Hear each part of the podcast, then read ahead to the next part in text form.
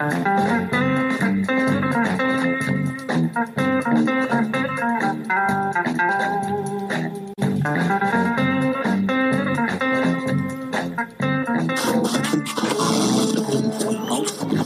que c'est, le Graal? Vous savez pas vraiment? Et moi non plus. Et j'en ai rien à cirer. Regardez-nous. Il y en a pour deux qui ont le même âge. Pas deux qui viennent du même endroit. Des seigneurs, des chevaliers errants, des riches, des pauvres. Mais, à la table ronde, pour la première fois de toute l'histoire du peuple breton, nous cherchons la même chose. Merci, monsieur, c'était très bien. C'était très bien. Vous, vous, c'était bien là-bas? Vous, c'était bien. euh, ça, c'est comme ci, comme ça. C'était pas mauvais, c'était très mauvais. Voilà, exactement. Alors, reprenons. La table ronde du management. Une production Albus Conseil. Salut Pat. Salut Camille Alors aujourd'hui, on vous retrouve pour parler d'optimisme et de pessimisme en management. Et on va voir comment on peut doser ces deux énergies pour tirer le meilleur de nous-mêmes et de nos équipes. On y va? Allez, c'est parti. Ici, sur tout ce terrain. De là à de là. Oh, c'est déjà du bon palais, là. hein Cléopâtre veut que ça soit moderne et audacieux. ah bah, ça tombe bien, patron. Excuse-moi, tu veux pas juste arrêter de compter? Parce qu'on paye exprès des maîtreurs pour ça et c'est un On peu... n'a pas le temps, Otis. On a trois mois pour terminer ce terrain.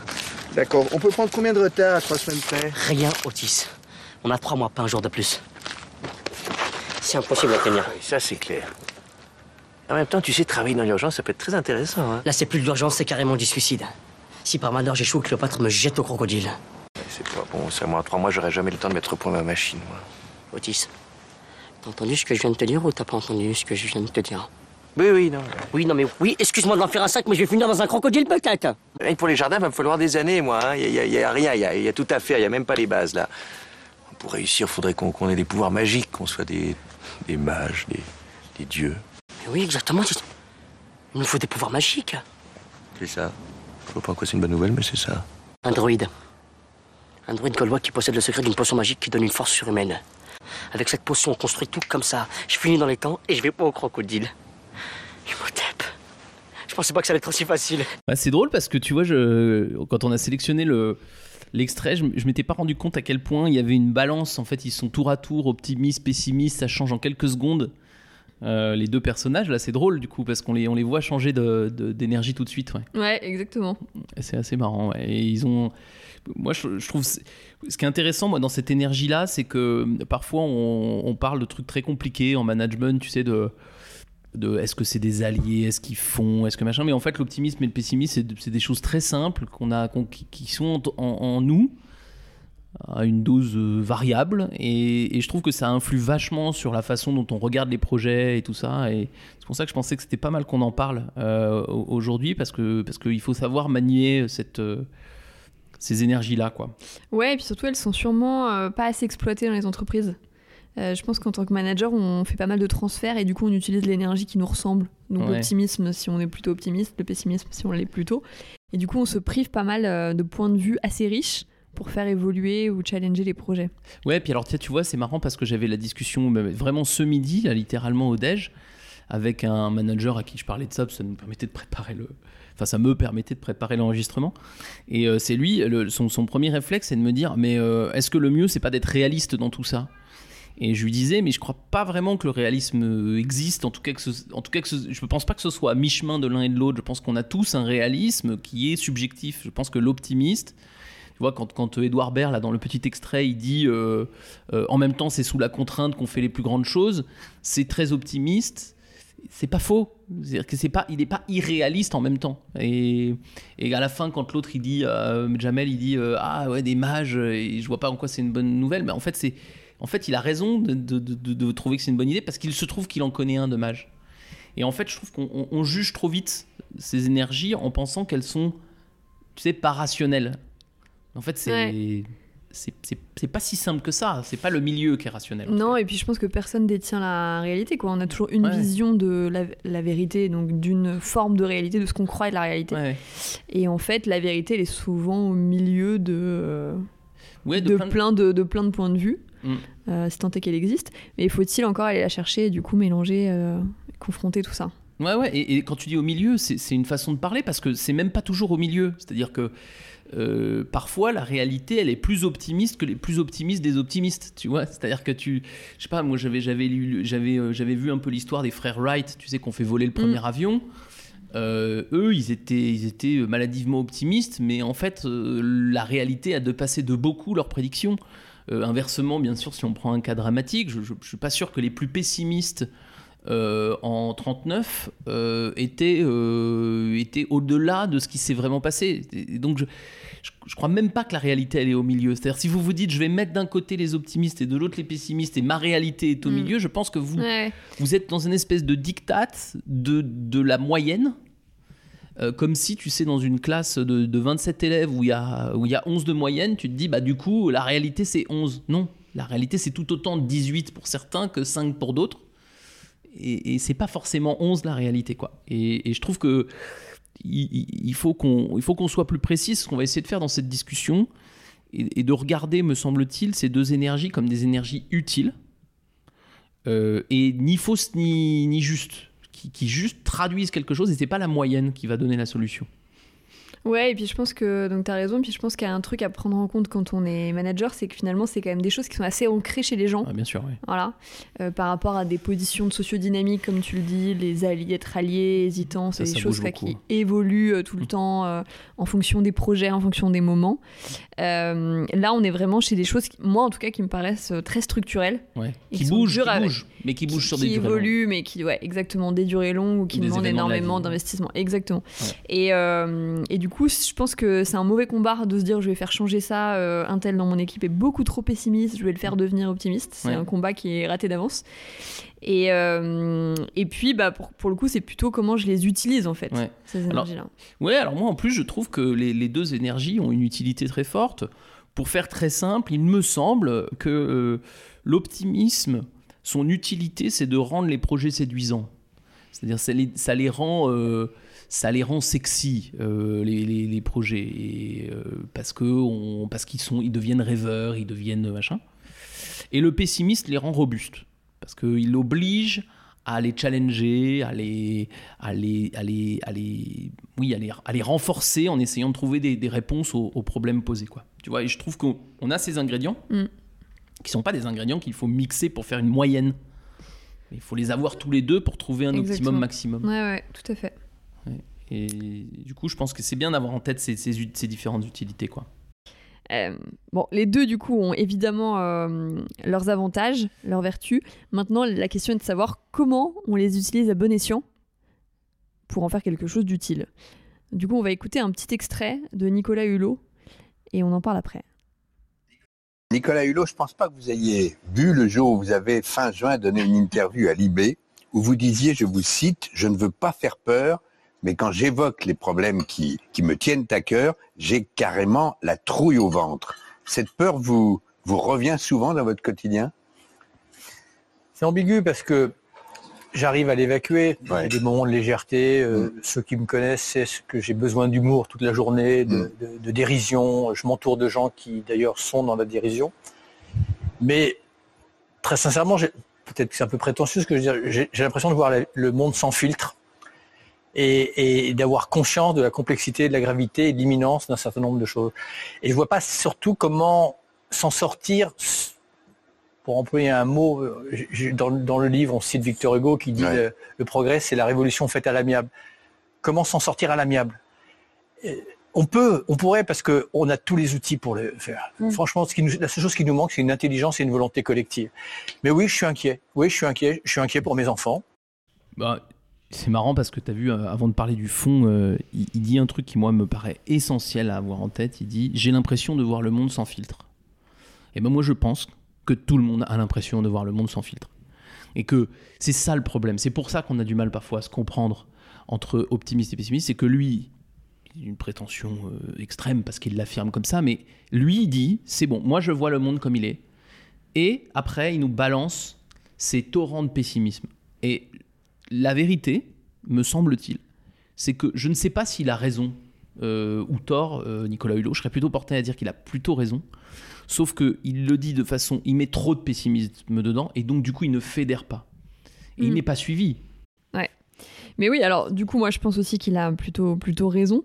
Mais euh, si sa, vo- sa volonté, et comme ça reste un homme politique, même si là il était sorti du gouvernement au moment de l'extrait, il me semble, euh, il a quand même du coup un but de mobilisation. Mm. Et on voit à quel point, quand on écoute cet extrait-là, en fait, c'est effectivement euh, démobilisateur, démotivant euh, pour tous les petits gestes qu'on peut faire en tant que citoyen au quotidien. On se dit qu'en fait, c'est presque peine perdue. Moi, je disais tout à l'heure, l'utilité du pessimisme, c'est de rendre les choses euh, robustes, euh, mais, mais pas de le, de- mais pas de mobiliser. Et tu l'as dit, quand, quand on entend Nicolas Hulot, alors que ça devrait nous donner envie de trier nos déchets, en fait, ça nous donne envie d'arrêter.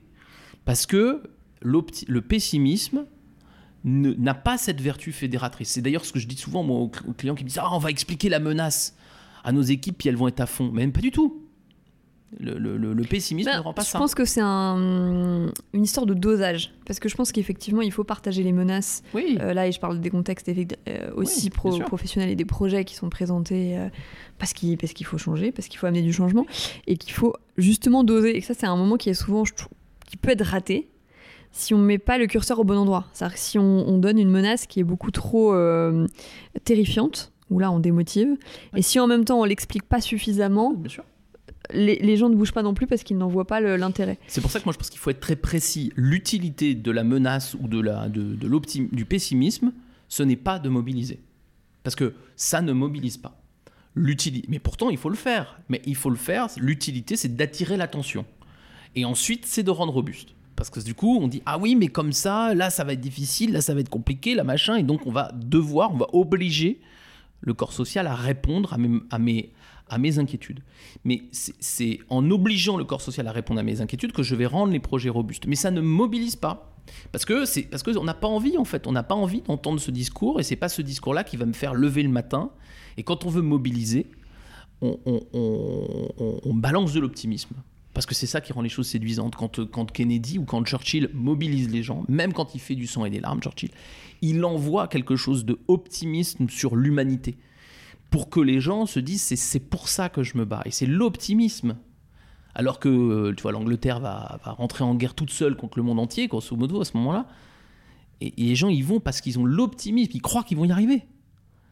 Et c'est ça qui fédère. Et on voit bien, quand on- pour moi, le problème de Nicolas Hulot, c'est de ne pas avoir compris ça. Il cherche à mobiliser, mais il ne le fait que par la menace. Et donc, euh, donc il se rend insupportable, agressif. Ouais, donc pensez-y dans vos communications, dosez, dosez les choses et challengez-vous par rapport à votre vision, euh, vision du monde euh, qui tend soit naturellement vers l'optimisme ou le pessimisme. Ouais, exactement. Et c'est moi, je trouve que voilà, il faut doser et utiliser à bon escient les choses. Alors après, euh, le- l'excès de bah, l'excès d'optimisme, ça a des problèmes aussi.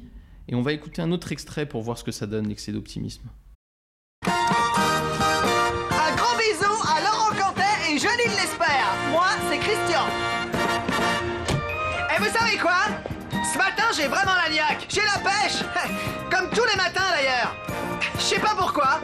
Peut-être parce qu'au fond de moi, je suis un winner. Par exemple, cet été au ping-pong, j'ai remarqué que j'aimais bien être number one. Ici, à la Cogip, c'est comme au ping-pong. Sauf que les balles sont des dollars et que les raquettes sont des dossiers.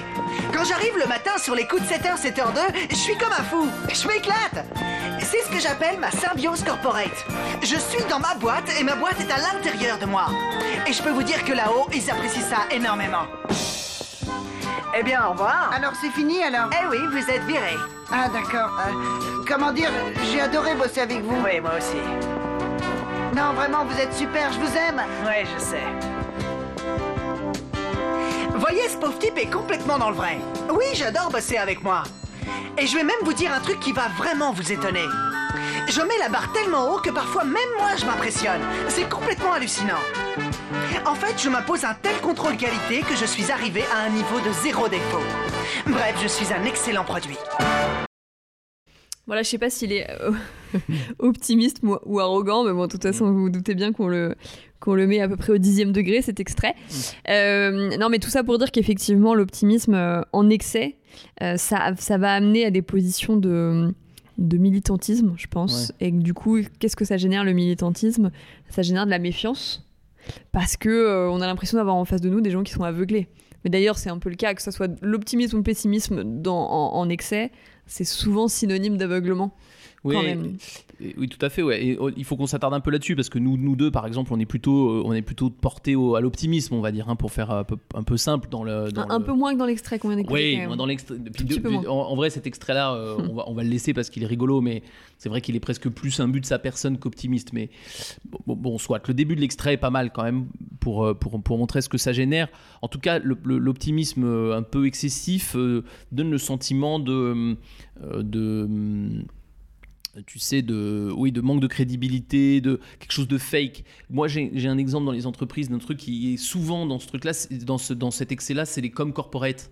Tu sais, les com corporate où Ouais, tu reçois un- sur un écran ou, ou sur un flyer euh, la- la- un espèce de récit de euh, l'entreprise fait face à ses, à ses problèmes, puis en fait, ça correspond tellement pas euh, à ce que tu vis au quotidien qu'en fait, tu la, tu la trouves très bullshit, très, euh, très étrange, très, très machin. Et donc, moi, je pense que c'est ça le problème de l'optimisme tout seul, c'est qu'il. euh, il, empêche de. Oui, il, il, il est pas crédible en fait. Même, quand il a, même quand il a raison, il est pas crédible. Ouais, exactement. Et puis pour le pessimisme, euh, c'est un petit peu la même chose, sauf que les symptômes vont être, vont être différents. Alors on l'a un peu dit tout à l'heure, mais c'est vraiment ça. C'est le côté terrifiant, euh, asséchant, presque dépressif aussi, qui peut pas effectivement là encore euh, mobiliser euh, les gens, quoi. Ouais, il y a une image qu'on pourrait prendre euh, qui, qui va, qui va pour moi fonctionner, c'est que l'optimisme tout seul a quelque chose de très enfantin.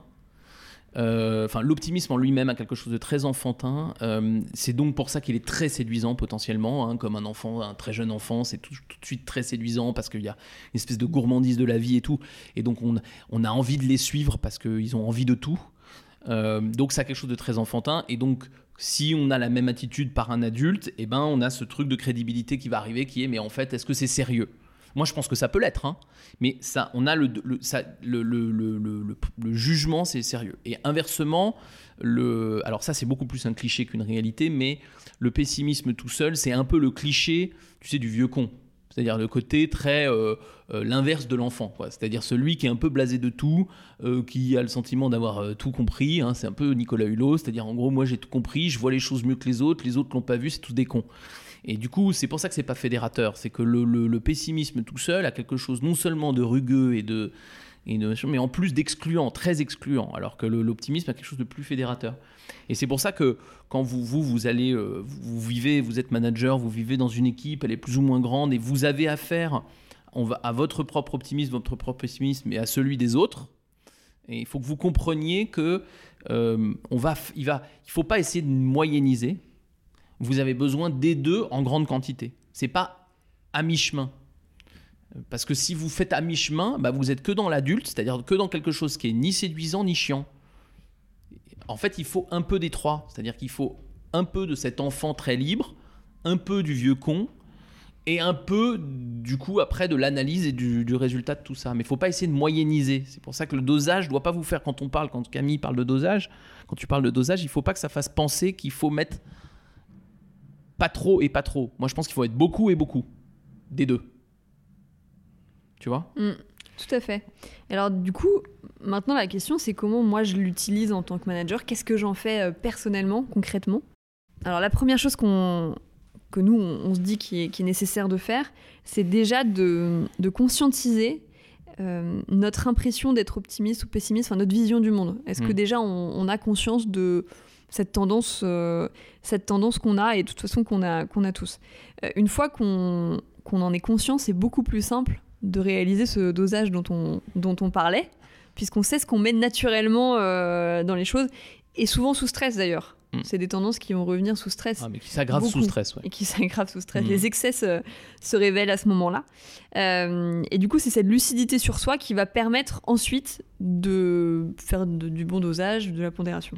Ouais, ouais, ouais. Alors comment Alors c'est évidemment très difficile parce que pour encore reprendre Nicolas Hulot, hein, euh, très souvent, euh, chacun d'entre nous, on a l'impression que notre position est, raisonnable. hein. Donc euh, on a l'impression de voir, je sais plus comment il dit exactement, de voir le monde clairement. Donc Sans filtre. voilà, le Mm. monde sans filtre. Et donc du coup, euh, ben, on va essayer de vous donner quelques éléments qui peuvent vous essayer de vous aider, vous informer sur, euh, sur votre dosage à vous. Alors je pense que vous le connaissez en partie, mais pour être plus simple, moi je pense que la première des choses à faire, c'est euh, de regarder les autres.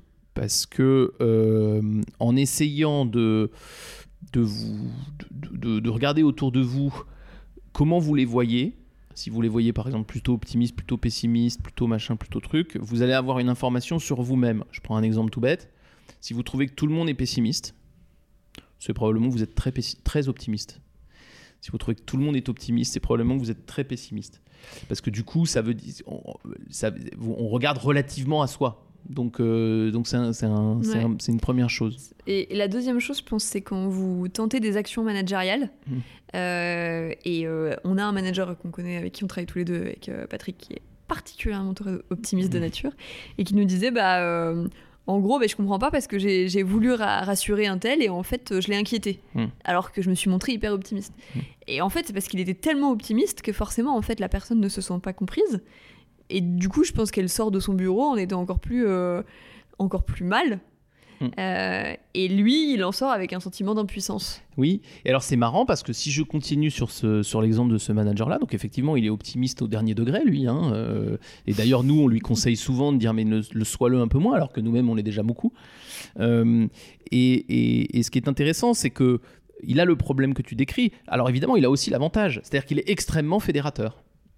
Parce que il est, son management est extrêmement séduisant, puisqu'il est extrêmement Ouais. optimiste. Mais dans 20% des temps, voilà. dans 20% pardon, du temps, Exactement, et ben du coup ça, ça pêche un peu parce que c'est des moments où il faut à ce moment-là mettre du dosage. En fait. Exactement. Et c'est là qu'il faut qu'on comprenne le truc. C'est que ce, ce- ce manager-là est un très bon manager. Donc il ne s'agit pas de le faire, Ouais. de le transformer. Il est extrêmement fédérateur. Et donc s'il était moins optimiste, il serait moins fédérateur. Donc son optimisme est un ingrédient de performance managériale. Maintenant, évidemment, il est tellement puissant sur cet ingrédient-là qu'il y a des moments où ça lui joue des tours. Et il y a, y a plein de façons de, de- de- voir ces, ces trucs-là. Moi, il y en a un autre en tête, tu vas tout de suite le reconnaître aussi. C'est euh, un optimiste. Alors lui, l'optimiste dont on parlait le premier, c'est quelqu'un qui en plus est très euh, jovial et très, euh, très ouvert. On voit tout à fait ses Ouais, sentiments, etc. Le deuxième auquel je pense, c'est aussi un optimisme, mais c'est d'une autre forme, c'est-à-dire que quelqu'un, c'est quelqu'un qui pense que tout va toujours se solutionner. Et donc, il, il a l'air de n'avoir jamais peur. Et ça aussi, ça terrorise les autres. C'est-à-dire qu'il a quelque chose de fédérateur.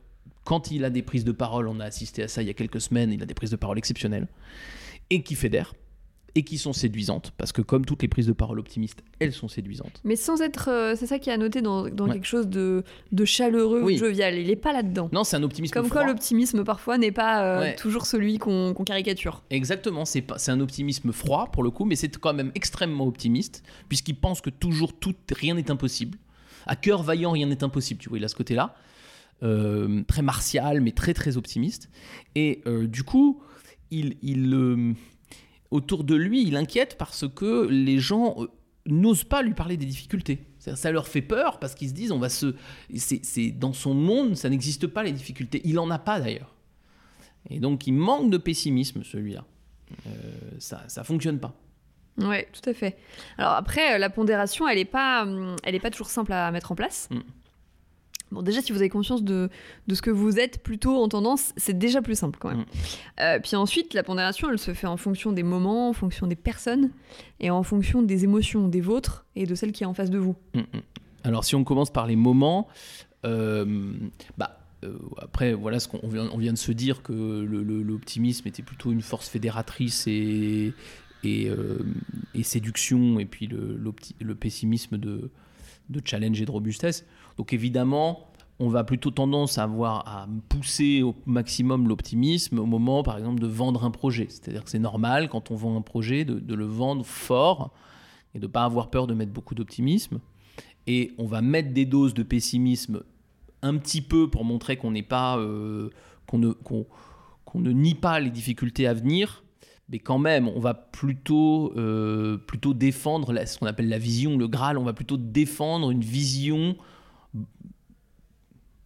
rose ou positive de l'avenir parce qu'on va chercher à fédérer. Donc par exemple sur un lancement de projet je mettrais plutôt un dosage optimiste fort.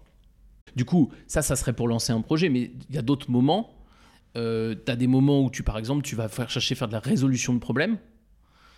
Bon, bah là, la résolution de problèmes, c'est moins gênant d'avoir un peu plus de pessimisme. Ouais, tout à fait. Quand tu vas, par exemple, avoir un moment de, euh, de profonde euh, confusion dans une équipe, c'est important d'avoir les deux à haute dose. C'est-à-dire que tu vas chercher, euh, quand une équipe est complètement paumée, tu vas chercher à ce que les optimistes et les pessimistes expriment très fortement, et en particulier ceux qui sont extrêmes. Justement pour étaler le champ des possibles et qu'on puisse de discuter de l'ensemble du spectre.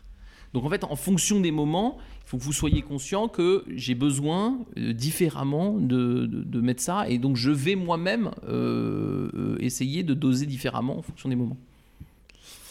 Après, c'est en fonction des, des personnes, comme on le disait, qu'il va y avoir en face de vous. Euh, et puis il y en a qui vont être euh, plus euh, perméables à l'optimisme et d'autres plus perméables à une forme de pessimisme.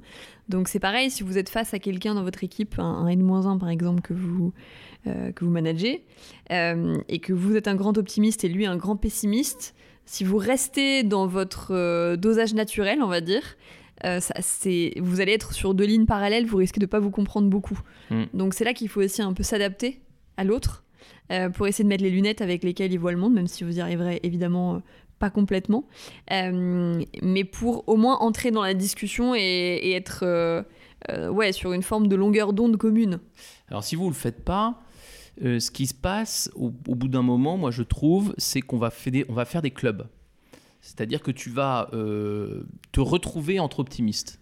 On a euh, une- une collègue qu'on aime beaucoup qui, qui euh, face à, à la crise écologique, etc., euh, euh, a sûrement un, un certain nombre d'inquiétudes, comme, comme nous, et euh, Comme Nicolas Hulot, visiblement. Probablement, mais par contre, sa réponse est inverse. C'est-à-dire que euh, elle, elle- elle a une réponse qui est profondément euh, d'aller chercher les, ex- les expériences positives et elle ne passe son temps qu'à parler de ces expériences positives. Je trouve sa position infiniment plus séduisante et sa façon de sa proposition de valeur infiniment plus séduisante. Mais quand même, parfois, euh, on peut, ce qu'on pourrait le, le challenger chez elle, c'est que en ayant cette position très optimiste, eh ben, euh, je pense qu'elle se retrouve dans des salles avec que des gens qui pensent comme elle. C'est-à-dire qu'elle elle, elle va réussir, elle va, con- elle va parler avec les gens comme elle. Et donc, euh, ils vont se rassurer entre eux. C'est pas inutile, c'est bon pour le moral. Mais je suis pas sûr qu'il y ait beaucoup d'évangélisation par cette. euh, Non, mais cette ça crée, ça crée, je suis d'accord avec toi, mais ça crée quand même de l'action. Oui, oui, oui, À- non, non. à- à- sur euh, un, un- un territoire de, de- de gens, enfin avec un écosystème de, de personnes effectivement qui partagent cette vision du monde, mais ça a le mérite de rester quand même dans, de, de créer de l'action. Euh, c'est juste que le cercle peut être plus dur à agrandir. Ouais, non, mais c'est pour ça, je, je- si je pensais que c'était profondément sectaire, je pense que je lui aurais dit que je trouvais qu'elle allait trop loin. Je pense pas que ce soit le cas. Mais je voilà, je trouve qu'il y a, il y a toujours un peu ce risque, quand on est très très optimiste, finalement, de faire des Mhm. clubs. Mhm. Et euh, vous, vous allez le, le sentir, et vous l'avez peut-être vécu dans, vos, dans, votre, dans votre entreprise, c'est que vous, vous vous rendez compte que les optimistes se retrouvent entre eux et font des projets entre eux. Parce qu'en fait, ils en ont marre, ils sont épuisés de, euh, espèce de ce qu'ils considèrent comme étant une force de, résistance au changement des pessimistes. Pour moi, c'est une erreur de lecture. hein. Peut-être que le- les pessimistes n'ont pas tant que ça une résistance au changement. Si, ils sont tout seuls. Mais s'ils sont intégrés dans une équipe, c'est pas tant que ça euh, une, résistance au changement, mais ça peut l'être. Et donc du coup, tu peux, si tu n'animes pas ça, tu peux, tu peux glisser Mm. vers quelque chose qui est un, un peu des clubs euh, de pessimistes et des Ouais. clubs d'optimistes. Et alors ça, c'est vertu encore une fois pour lancer les actions. Bien sûr, bien Mais sûr. euh, là, vous êtes limité et quand on parle évidemment euh, de, de- parce que nous on parle de mobilisation, hein, c'est comme Mm. ça, c'est comme ça qui nous anime, que ce soit pour des grandes causes comme l'écologie ou pour des projets que vous lancez dans les entreprises. En fait, le but c'est quand même de créer des points de bascule. Ouais. C'est-à-dire de contaminer le maximum de personnes possible pour, euh, euh, pour qu'il y ait des nouveaux comportements qui deviennent la norme, en fait, et qu'il y ait Mhm. des nouveaux changements qui s'instituent. Et en fait, ça, effectivement, ça peut être un peu presque euh, trompeur, parce qu'au début, ça marche. Mhm. Mais si les optimistes restent trop en clan, ou que ce soit les pessimistes ou les optimistes d'ailleurs, euh, et ben en fait, ils vont pas réussir à, à contaminer. Non, ça va rester un espèce d'état dans l'état. Et, et ça, ça se sent vachement dans la société. Si vous regardez, par exemple, des, les, groupes, euh, euh, les groupes écologistes les plus fervents, euh, où les groupes, mais surtout toutes les tous les militantismes, tu vas trouver ça sur des militantismes féministes, écologistes, de, plein de nature, etc. Tu vas te rendre compte que les groupes les plus fervents ont tendance à trouver tous les autres tièdes, tous les autres dangereux, tous les autres euh, machin, et donc au bout d'un moment, limiter leur extension. Et quelque part, il y a un moment où ces, ces groupes euh, finissent par se, se- par devenir inutiles dans la propagation de leurs idées. Et en général, elles se propagent leurs idées quand un groupe plus modéré va prendre l'idée pour laisser un peu plus de place au truc. En général, on les traite de jaunes ou de tièdes ou de compromis, hein, mais de centristes. de, ouais, de centristes, de compromission. N'empêche que c'est quand même un moment qui permet le rapprochement des, Ouais. des- des populations. Et donc, je, je trouve, je trouve que quand vous, vous êtes manager, ne cédez pas à la tentation d'avoir un groupe d'optimistes qui va vous faire avancer le schmilblick hyper vite, mais qui, au bout d'un moment, va, va se fermer aux autres. Et vous, vous moi, je, conseille souvent, hein, puisqu'on parle, on est dans le chapitre sur vous-même. Si vous êtes dans un groupe d'optimistes, je vous conseille d'être pessimiste. Si vous êtes dans un groupe de pessimistes, je vous conseille d'être optimiste et explicitement. Hein. Mm.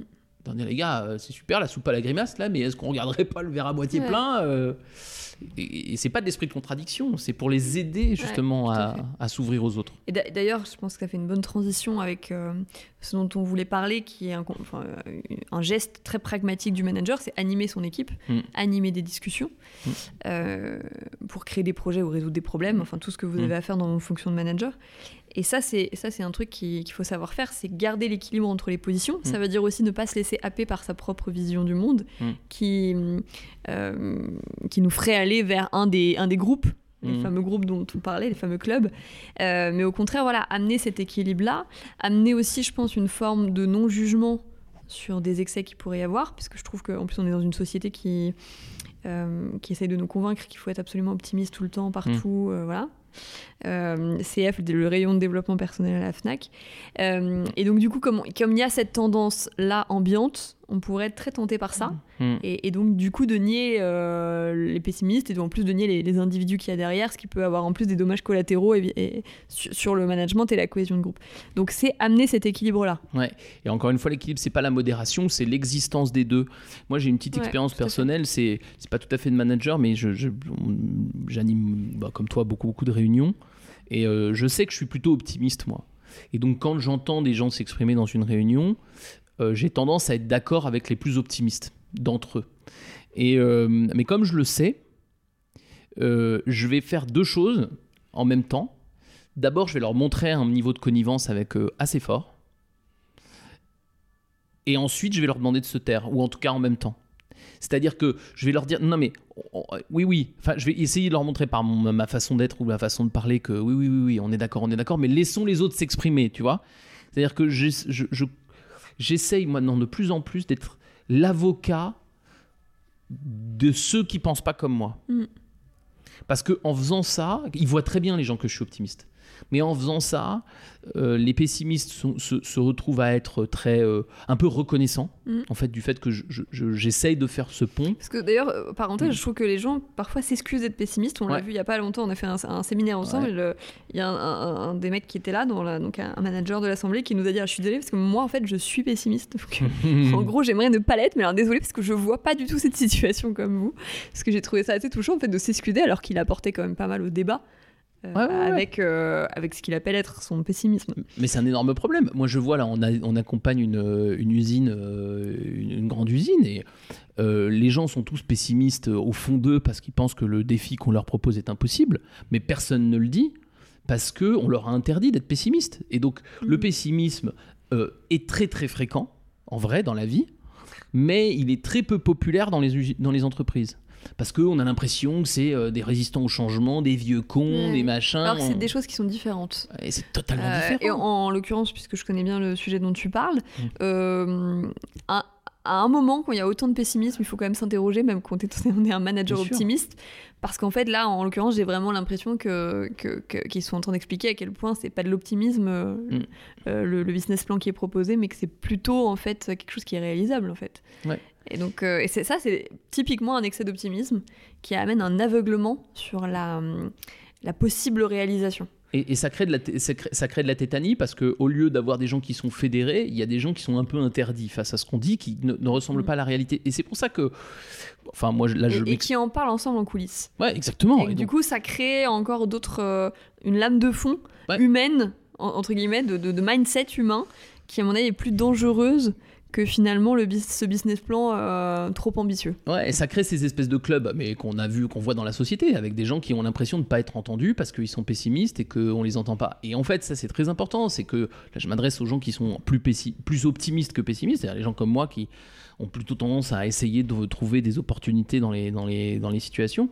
C'est de toute façon, vous n'allez pas vous transformer en deux secondes, vous.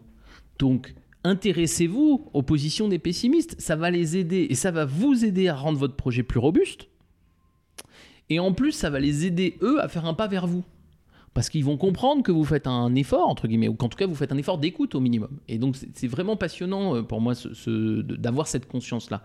Et là, moi, je suis pas trop pessimiste dans la vie, mais quand, si, vous êtes pessimiste, euh, euh, ben, je, je pense qu'il faut faire la même chose. C'est-à-dire qu'il faut écouter avec gourmandise les optimistes de votre équipe. Mhm. Parce que, en fait, vous avez besoin d'eux, mais vous avez d'autant plus besoin d'eux que vous n'allez pas pouvoir changer vous en deux secondes. Donc, écoutez-les, faites-les, faites-les, faites-les vib- enfin, faites vibrer leurs cordes Mm. euh, optimistes. Ouais. Et vous en sortirez que plus puissant euh, sur le projet que vous êtes en train de, dont vous êtes en train de discuter ou le problème que vous êtes en train de résoudre, et en termes de management, parce que vous serez reconnu pour vos, euh, vos qualités de bah, d'animateur Mm. euh, capable de faire coexister des différences. Exactement. Et je crois, et je crois que vous pouvez aller très très loin même là-dedans. C'est-à-dire que euh, si vous dé- dédramatisez pessimisme et optimisme, vous allez pouvoir euh, même l'expliciter pendant votre réunion. C'est-à-dire que par exemple, vous avez deux ou trois pessimistes qui se sont exprimés de suite. Euh, vous avez le droit de leur dire avec bienveillance et gentillesse, mais bon, euh, merci. euh, bon, là, on a la vision un peu pessimiste des choses. Euh, Est-ce que quelqu'un euh, voudrait euh, défendre une vision plus optimiste? En fait, si ça n'a pas l'air de vous gêner, qu'il y ait de la diversité dans la façon de voir le monde, vous allez voir que il y a quelqu'un qui va lever la main qui dit ah bah oui oui oui. Alors moi je vois pas du tout les choses comme ça mais ça peut être très détendu. C'est pas forcément un Ouais, conflit entre eux. Et puis je pense qu'en fait, à- à- en faisant ça, à moyen terme, on crée une nouvelle culture Hmm. d'entreprise aussi, c'est- enfin d'équipe ou d'entreprise, et euh, qui, est, qui est évidemment très riche. Ouais, exactement. Donc moi, je pense qu'il faut le, le- comprendre l'utilité, la, mettre, la manifester, nommer les comportements qui arrivent, dialoguer sur ce qui se passe dans les comportements euh, pour, que, pour, que, pour que ce soit désacralisé et considérer que tout est utile. Donc euh, très bien, allons-y. Et faisons pas du tiède, faisons du chaud et du froid. Exactement. Donc très voilà. important. Aimer, aimer l'optimisme, aimer, aimer le pessimisme, pour faire arriver euh, vos succès à, destination, vos projets à destination, pardon. Il y a, une dernière truc que j'avais noté moi en préparant la discussion, c'est que euh, il y a peut-être une astuce que vous pouvez avoir si vous avez bien désacralisé ça dans votre équipe, c'est que vous pouvez faire en sorte que les uns aident les autres. Je prends un exemple, vous avez des pessimistes qui vont donner des arguments contre, et vous pouvez dire aux autres bon alors euh, je m'adresse à ceux qui sont plus optimistes, quelle réponse vous apportez à ces problèmes? Inversement, euh, je m'adresse aux pessimistes. Quelle, quelle limite vous voyez au, à l'enthousiasme de machin euh, qui, est, qui est si euh, qui, qui est tout, qui est tout à fait séduisant, mais qui manque peut-être un peu de, de- de profondeur? Et tu peux nommer ça. Je pense pas que les gens soient outrés qu'on les utilise comme Mm. ça. hein. Et d'ailleurs, je pense qu'il y a des manières de l'an- l'animer assez ludiques en fait. Tu vois, Bien quand sûr, tu ouais. le dis, là, je, je me dis que Ouais. ça peut être très rigolo de faire ça sous forme de, de débat presque un peu euh, artificiel. Euh, Mm. Mais juste comme ça, parce qu'en fait, ça met en scène les choses et du coup, les gens peuvent s'exprimer aussi naturellement. Ouais. Alors, ça va dépendre des sujets, mais en tout cas, voilà, on peut rendre, on peut rendre l'animation euh, euh, un, peu, un peu fun. Ouais, je pense que ça peut être un peu fun. Et surtout, ça va, ça va vraiment soigner ce, un peu ce problème qu'on a actuellement, qui est qu'effectivement, on a une espèce de course au progrès qui fait qu'on a peur de pessimisme, on a peur des éléments négatifs. Et du coup, comme on en a peur, il s'exprime, comme tu dis, que en off, que à la machine à café, que et ça crée des, des comportements extrêmement négatifs. Euh, plus ils vont s'exprimer naturellement dans une discussion apaisée où ils ont le droit d'exister, plus euh, ils vont être soulagés d'avoir dit leur truc et ils vont accepter, ils vont bien comprendre. Là, je repense à celui que tu disais qui exprimait très, très naturellement qu'il était pessimiste. Je, je pense qu'il il est tout à fait conscient de l'intérêt peu de la position des autres. Il le dit lui-même d'ailleurs. Il- Ouais, c'est sa grande lucidité qui lui permet de l'affirmer en fait. Hmm, il dit je suis c'est très pessimiste. euh, et je suis content, bah, presque je suis content de voir qu'il y en a qui y croient, tu vois. Et je, je crois que c'est vraiment le profond, euh, essayer de développer le profond respect entre ces positions et pas essayer pas de vendre la position optimiste ou, ou, ou la position pessimiste. Elle n'est pas plus lucide. Ouais, tout à fait.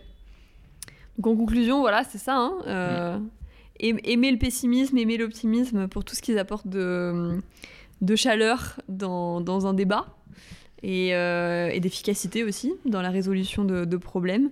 Et puis euh, voilà, vous avez toutes les chances ensuite de faire que votre- vos projets soient des, soient des succès. Voilà, et n'essayez pas de vous travestir ou de travestir les autres. Merci de nous avoir suivis ce mois-ci sur l'épisode Optimisme, pessimisme, mode d'emploi. On vous retrouve très bientôt pour un prochain épisode. Salut. À bientôt. Et pour aller plus loin, Aller plus loin. aller plus loin. Pour aller encore un peu plus loin. Pour aller plus loin.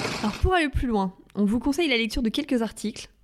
Euh, le premier, c'est le moment des projets positifs. Le second, c'est heureusement qu'il y a des contradictions. Et le troisième, c'est l'optimisme, caricature ou art de vivre. Trois articles que vous retrouverez sur notre site internet dans la rubrique newsletter. Et puis, euh, pour compléter, vous pouvez évidemment re-re-re-regarder Astérix et Obélix Mission Cléopâtre pour revoir ces visions de l'optimisme et du pessimisme qui s'affrontent dans les mêmes individus.